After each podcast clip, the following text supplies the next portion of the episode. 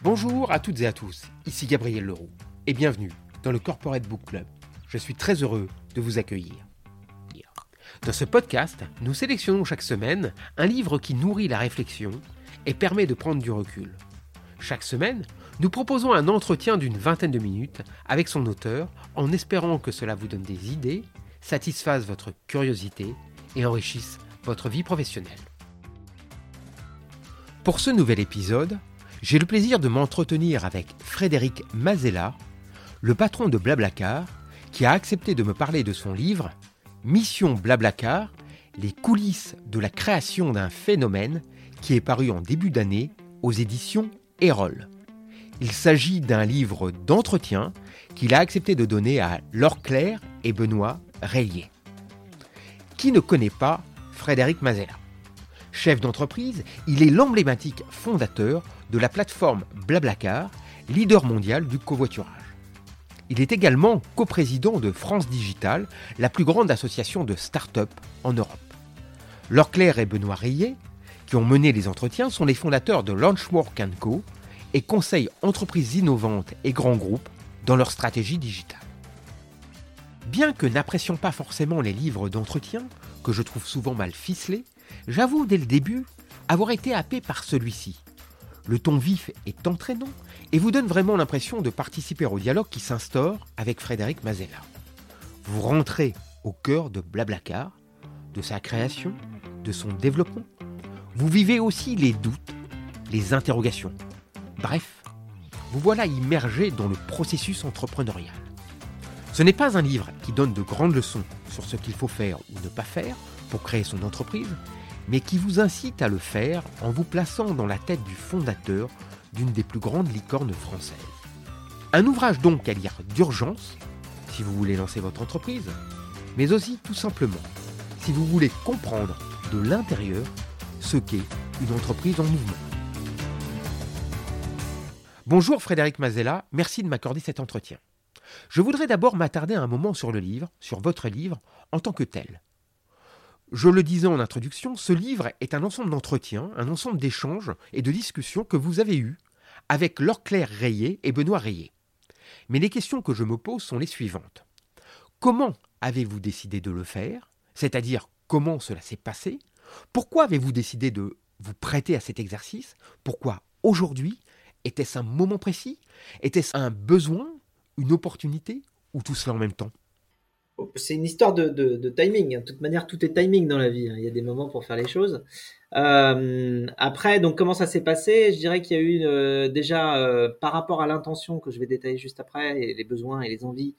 il y a eu à peu près une année de réflexion sur le type de format, et puis ensuite une année d'écriture à peu près. Et en fait, sur les, besoins et les envies. Alors, au niveau besoin, j'avais vraiment envie de synthétiser tout ce que j'ai pu apprendre en 15 ans d'entrepreneuriat, euh, clarifier un peu ma compréhension des, mécanismes que j'avais pu développer euh, face à toutes les situations qu'on rencontre quand justement on crée un projet depuis euh, zéro. et puis, j'avais aussi envie de fournir une réponse aux, innombrables sollicitations que je reçois. Je reçois des centaines par, par mois d'entrepreneurs qui, qui veulent juste passer un petit peu de temps avec moi, prendre un café avec moi pour parler des problématiques qu'ils rencontrent. Alors j'ai pris beaucoup, beaucoup, beaucoup, beaucoup de café. Euh, et puis après, j'avais fait des, des, sessions où euh, je, je, répondais à une quinzaine ou une vingtaine d'entrepreneurs en même temps, en leur envoyant en amont euh, des, des, des, séries de questions-réponses déjà posées pour qu'on puisse progresser un peu plus loin en séance. Euh, et puis ensuite, j'ai fait une masterclass vidéo en ligne qui, sur, sur, master, sur euh, Mentor Show. Donc, c'est une masterclass entrepreneuriat. Et puis, bon, après, je me suis dit, bon, je vais tout écrire dans un bouquin comme ça. Ça répondra euh, à toutes les demandes des entrepreneurs. Donc, donc du coup, par la suite, j'ai pu noter et me souvenir de beaucoup, beaucoup de, questions, d'interrogations, de problématiques qui intriguent les entrepreneurs quand ils font grandir leur projet. et on retrouve un petit peu tout ça dans le livre, justement, mais raconté d'une manière justement agréable à lire parce que c'est des entretiens, donc c'est très facile, on rentre très facilement dedans. Après, c'est ordonné par thématique, comme vous l'avez vu dans, le livre. Euh, donc du coup, c'est aussi euh, une manière de pouvoir s'y référer, de revenir au contenu assez facilement. Donc ça, c'est plutôt pour les besoins, donc synthétiser ce que j'ai appris et puis répondre à une demande de tous les entrepreneurs qui me contactent. et puis au niveau envie, j'ai une certaine envie de, de transmettre.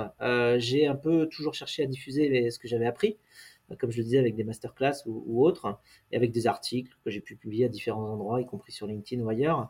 Et le livre, c'est un peu l'aboutissement de, tout ça. Euh, et euh, donc euh, ça c'est ça c'est pour le côté envie. Il y a aussi l'envie de participer ou en tout cas de donner des clés à la prochaine génération pour bah, pour mieux adresser les challenges qui se présentent et qui sont grands. Enfin, je ne vais pas détailler toutes les problématiques qu'on voit apparaître aujourd'hui, mais il y en a des, très très grandes et il y aura besoin de beaucoup d'innovation pour y répondre et donc de beaucoup d'entrepreneurs. Et j'espère pouvoir contribuer à leur transmettre des outils qui m'ont servi. Aujourd'hui, tout le monde connaît Blablacar, tout le monde sait ce que c'est, mais à vous lire, on n'en connaît pas forcément le point de départ, et surtout, et peut-être plus encore, on n'a pas conscience que ça ne vient pas de nulle part. Dans le livre, une des choses qui m'a marqué, c'est lorsque vous dites que vous étiez aux USA à la fin de vos études et que vous n'aviez aucune idée de ce qu'était une start-up, que vous n'aviez même d'ailleurs aucune velléité pour en créer une. Et dans ce contexte soudain, si l'on peut dire, votre machine à idées, je vous cite, s'est mise en route et vous avez commencé à imaginer plein de startups possibles sur plein de sujets et vous ne les avez pas montées. Et de retour en France, d'un seul coup, je schématise bien sûr, l'idée est venue et elle s'est concrétisée. C'est ce double moment, cette double temporalité qui m'a intéressé dans votre récit, le moment où l'on met en route la machine à possible et le moment où un des possibles se fixe et que vous le lancez. Comment on sait que c'est et quand c'est la bonne idée? Bref, comment tout ça se goupille?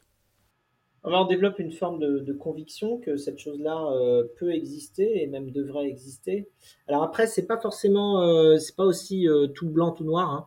Euh, parce qu'en fait, effectivement, en étant, bah, en étant à Stanford, l'université de Stanford en Californie, c'est vrai que je suis tombé dans la, dans la marmite à startup, on va dire.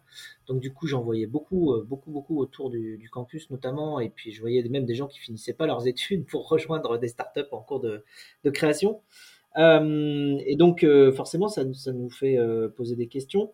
après, quand j'ai eu des idées, j'ai commencé à démarrer quelques idées. Hein, notamment, il y en avait un qui s'appelait Clientissime, qui était un partage d'expériences de, et surtout de, de retours et de lettres qu'on peut envoyer aux différentes sociétés quand on a des problèmes euh, avec elles. Et donc, ça évite de, de tout réécrire, hein, puisqu'il y a des problèmes un peu récurrents.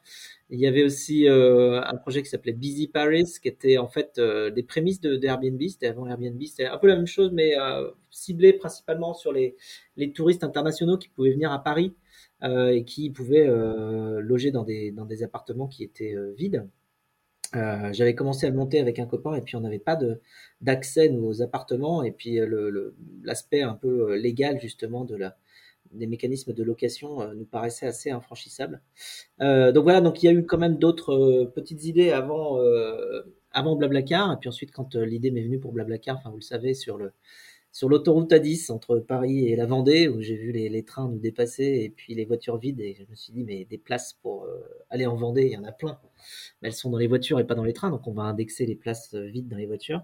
Et avant que cette idée-là me, me, tombe dessus, euh, j'avais quand même eu euh, l'envie de, créer différentes choses aussi. J'avais aussi codé beaucoup de, sites pour des amis musiciens parce que j'ai fait une bonne partie de mon cursus avec des artistes musiciens. Et donc j'avais plein d'amis qui, eux, avaient des besoins de, d'avoir des sites internet pour, bah pour, pour, leur carrière, en fait, tout simplement. Euh, donc avec euh, une ressource qui présente ce qu'ils font, leurs disques, leurs concerts, euh, bon, tout, ce qu'ils ont pu faire. Et, donc j'en ai, codé beaucoup, hein, j'ai dû en coder 6 ou 7 des, sites internet pour des amis comme ça. Et donc j'étais familier des, des techniques euh, Internet au sens large. Bon, quand j'étais à Stanford, je faisais aussi euh, évidemment beaucoup de euh, d'informatique. Donc c'est là où vraiment je me suis plongé dans l'informatique. Et ce qu'ils appellent le computer science d'ailleurs aux États-Unis. Et, donc du coup, ça m'a beaucoup aidé à pouvoir développer les premières versions de, Blablacar.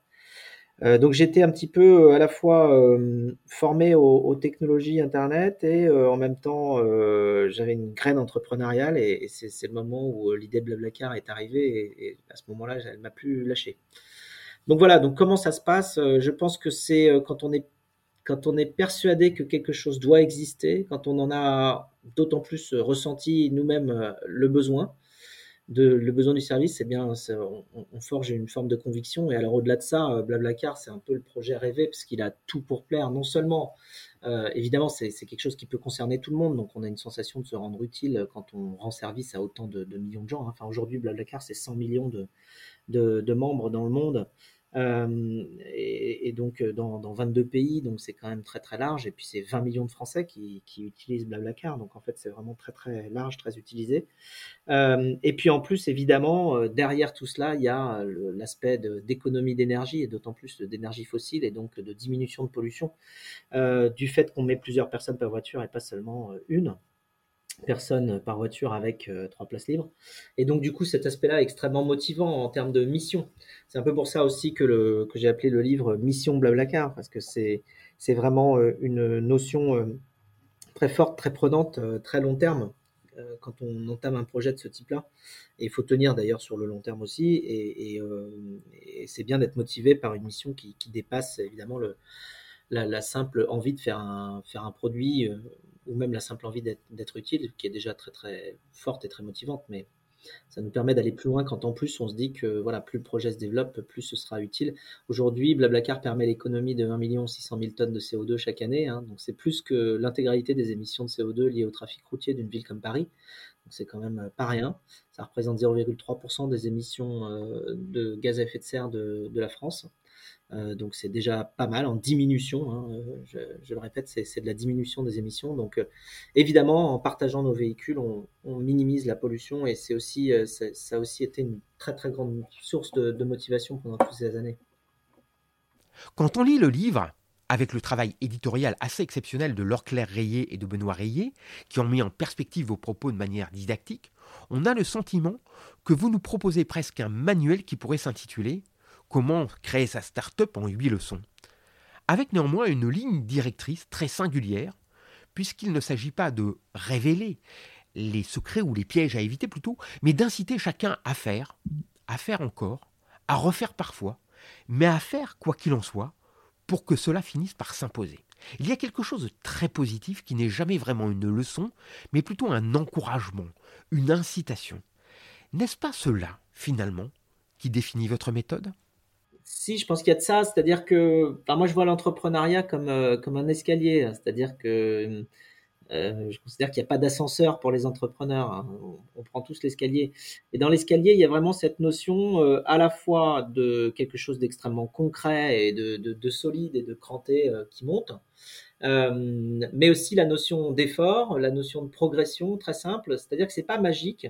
Euh, et euh, il faut essayer, réessayer. Il faut ne pas avoir peur d'y mettre de, évidemment beaucoup d'énergie, ne pas avoir peur évidemment de travailler, de, de absolument pas compter ses heures euh, au moment où il le faut. Donc en fait, il y a cette notion d'effort et cette notion de croissance maîtrisée, visible, solide.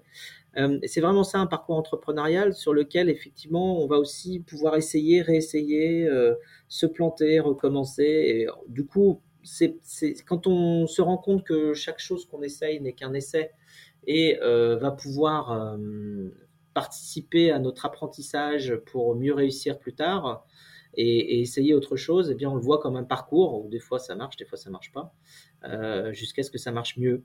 Voilà, donc on a des principes comme ça chez Blablacar qui, qui symbolisent bien cela, notamment un qui dit fail, learn, succeed, donc échouer, apprendre et réussir qui montre bien que en fait euh, l'échec ou en tout cas l'essai euh, fait partie mm, du parcours entrepreneurial pour arriver au succès. Et donc on, le monte, on monte l'escalier petit à petit euh, de cette manière-là. Faut, faut pas se décourager, faut essayer, puis, puis on avance. Le livre est conçu non pas de manière chronologique, mais autour de grandes idées, de grands principes, de grands moments qui ont accompagné Blablacar. Parmi ceux-là, je voudrais m'attarder sur quelques-uns. D'abord à la question de l'échec ou plutôt de la réussite. On a toujours envie d'interroger les entrepreneurs sur les échecs qu'ils ont su surmonter, et vous abordez d'ailleurs cette question. Mais à vous lire, et c'est un des côtés positifs que je mentionnais de votre livre, j'ai envie d'inverser la question. Quels sont les aspects les plus positifs et les réussites les plus grandes ou les plus symboliques que vous retenez de votre aventure? Bah, J'ai envie de dire déjà que, que ça marche, ça paraît évident aujourd'hui. Mais euh, le simple fait déjà que, euh, que, le, produit euh, ait trouvé sa place dans notre société et soit utilisé par des millions de personnes, c'est évidemment une très grande source de satisfaction. Il y a aussi le fait que, eh bien, et d'ailleurs c'est ce, que, c'est ce qui est écrit sur la, la quatrième de couverture du livre, c'est, c'est que entrepreneur c'est un vrai métier et que du coup cette expérience-là me l'a prouvé. Euh, c'est-à-dire qu'au début, quand euh, je lançais Blablacar, euh, les gens me disaient ah oui oui d'accord bon c'est bien donc tu fais un site web peut-être tu t'occupes le week-end mais c'est quoi ton vrai boulot? Et, moi je, je, leur disais ben c'est ça en fait je fais ça je fais ça 100% et je fais pas ça le week-end une fois toutes les trois semaines. Je fais ça du lundi au dimanche d'ailleurs tout le temps euh, et, en fait il y avait une, certaine notion que c'était pas forcément très sérieux de euh, d'aller créer un truc comme ça. Enfin, c'était gentil, mais c'était ça n'avait pas trop, de, de possibilités d'avenir. C'était un peu, un peu compliqué. Et, du coup, euh, je, je, me rendais compte que le fait de créer une société n'était pas admis ou reconnu comme un métier à part entière. maintenant, c'est évidemment beaucoup moins le cas et on voit que entrepreneur est devenu quelque chose de de, plus commun. En tout cas, il y a beaucoup d'étudiants, y compris dans les, dans les meilleures écoles, qui pensent sérieusement, euh, à, juste après leurs études, à devenir entrepreneurs et pas euh, forcément à les postuler dans des très grandes sociétés, comme ça a pu être le cas euh, de manière massive sur les générations précédentes. Donc, donc j'ai envie de dire, il y a voilà, à la, fois un mix de, de, satisfaction que ça ait marché quand même après toutes ces années, tous ces efforts, et en même temps qu'on est gagner, euh, enfin que le, le, le métier d'entrepreneur ait, gagné une forme de reconnaissance comme étant un véritable métier, un véritable parcours possible pour, euh, euh, bah pour toutes les personnes, tous les jeunes qui, qui, cherchent un métier. Une des très grandes sources de satisfaction aussi, c'est la culture d'entreprise qu'on a réussi à créer, dans laquelle non seulement il y a une, une atmosphère de, de bienveillance et d'apprentissage commun, mais en plus il y a cette, tout cet état d'esprit de, d'innovation, euh, de, volonté de, faire mieux, de se remettre en question, euh, et justement d'être capable d'essayer, euh, d'apprendre de ses erreurs et de faire mieux. Et ça, c'est, je pense, un gage de longévité aussi pour une, entreprise, pour une culture, que d'être capable de se remettre en question, de partager, d'avoir le plaisir d'apprendre ensemble.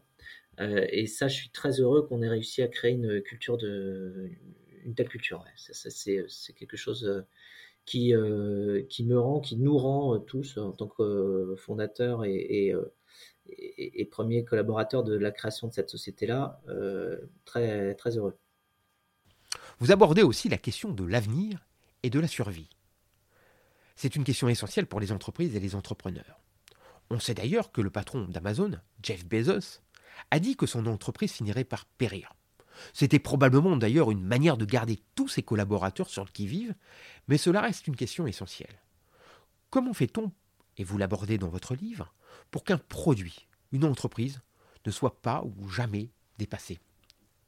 Bah, je pense que ça touche effectivement à la notion de culture. Hein. Euh, il faut une culture qui euh, ait envie de s'adapter au monde qui l'entoure, parce que euh, qu'on le veuille ou non, le monde extérieur, le contexte, les choses changent et évoluent, et donc euh, c'est extrêmement rare pour une société, pour un produit, d'être capable de rester le même pendant longtemps quand tout bouge autour.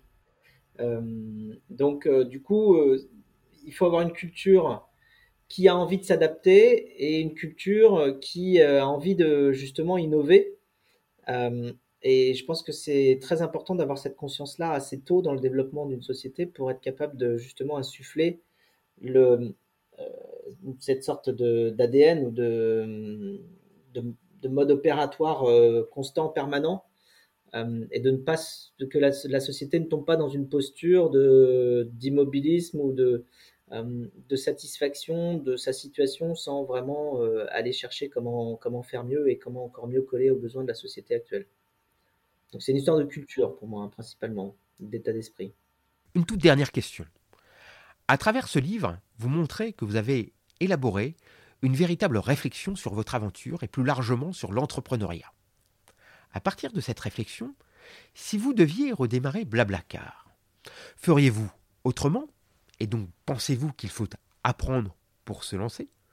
Ou feriez-vous exactement pareil Et donc n'apprend-on rien pour faire mieux? Aussi, je pense que je, bah, il y a sûrement des erreurs que j'ai faites que je referai pas puisque je m'en souviens. Euh, cela dit, euh, je pense que il faut profiter de, du chemin. Euh, moi, j'ai adoré le chemin de, création de Blablacar tout le long, même les erreurs, même les voilà, qui, tous les obstacles qui font partie en fait du, du, parcours et du chemin. Donc en fait, en termes de plaisir, ça dépend comment on regarde la chose. On peut regarder d'un point de vue efficacité, oui, j'aurais pu aller plus vite, mais en termes de plaisir, euh, non, j'ai adoré, donc je n'ai pas envie de refaire, de faire autrement. Et à la limite, c'est comme si on me disait, euh, euh, je sais pas, euh, t'as as, adoré un film. Est-ce que si tu devais, euh, tu devais quelque part revivre ce, cette, cette émotion-là, tu, tu, le ferais mieux ou plus vite? Bah oui, des fois, on connaît déjà la fin de l'histoire, donc on peut, aller plus vite, mais c'est pas le, but d'un film, c'est pas de durer euh, une minute. Hein, c'est au contraire euh, souvent de passer un, bon moment. Et en tout cas, l'expérience de création de Blablacar a été un moment formidable. Donc euh, voilà, rien que pour le plaisir, je dirais, je, je referai la même chose. Après, en termes d'efficacité, bah, il y a certaines erreurs que je pourrais éviter, mais en même temps, je les éviterai plus parce que je, les ai déjà faites que parce que évidemment, euh, il ne fallait pas euh, essayer ça. Il y a quand même plein de choses qu'on a essayées qui étaient de prime abord pas forcément évidemment fausses ou peu porteuses d'espoir. il fallait quand même essayer. Donc on a essayé, ça n'a pas marché. Bon, bah, maintenant on le sait. et on, a, on, a, fait d'autres choses. Donc, donc voilà, je dirais qu'il faut quand même non, il faut pas, il faut pas tellement attendre pour se lancer. C'est en se lançant qu'on apprend. Euh, et, justement, euh, il faut quand même avoir une certaine confiance sur le fait qu'on saura s'adapter. Et dans le livre, enfin dans Mission Blablacar, j'ai vraiment essayé de faire en sorte que euh, on montre que se lancer c'est pas si compliqué. Il suffit de, de, garder les yeux ouverts et puis de, s'apprêter à savoir nager. Et, et, puis on y arrive parfaitement. Et, j'essaye de donner un maximum d'outils pour justement savoir nager. Ce seront les mots de la fin. Merci Frédéric Mazella et à bientôt. Cet épisode est maintenant terminé. Je rappelle le titre du livre de mon invité. Mission Blablacar, les coulisses de la création d'un phénomène, paru aux éditions Erol. Merci d'avoir écouté le Corporate Book Club. Si le podcast vous a plu, n'hésitez pas à laisser une note 5 étoiles ou un commentaire et à le partager autour de vous. A bientôt pour un prochain épisode.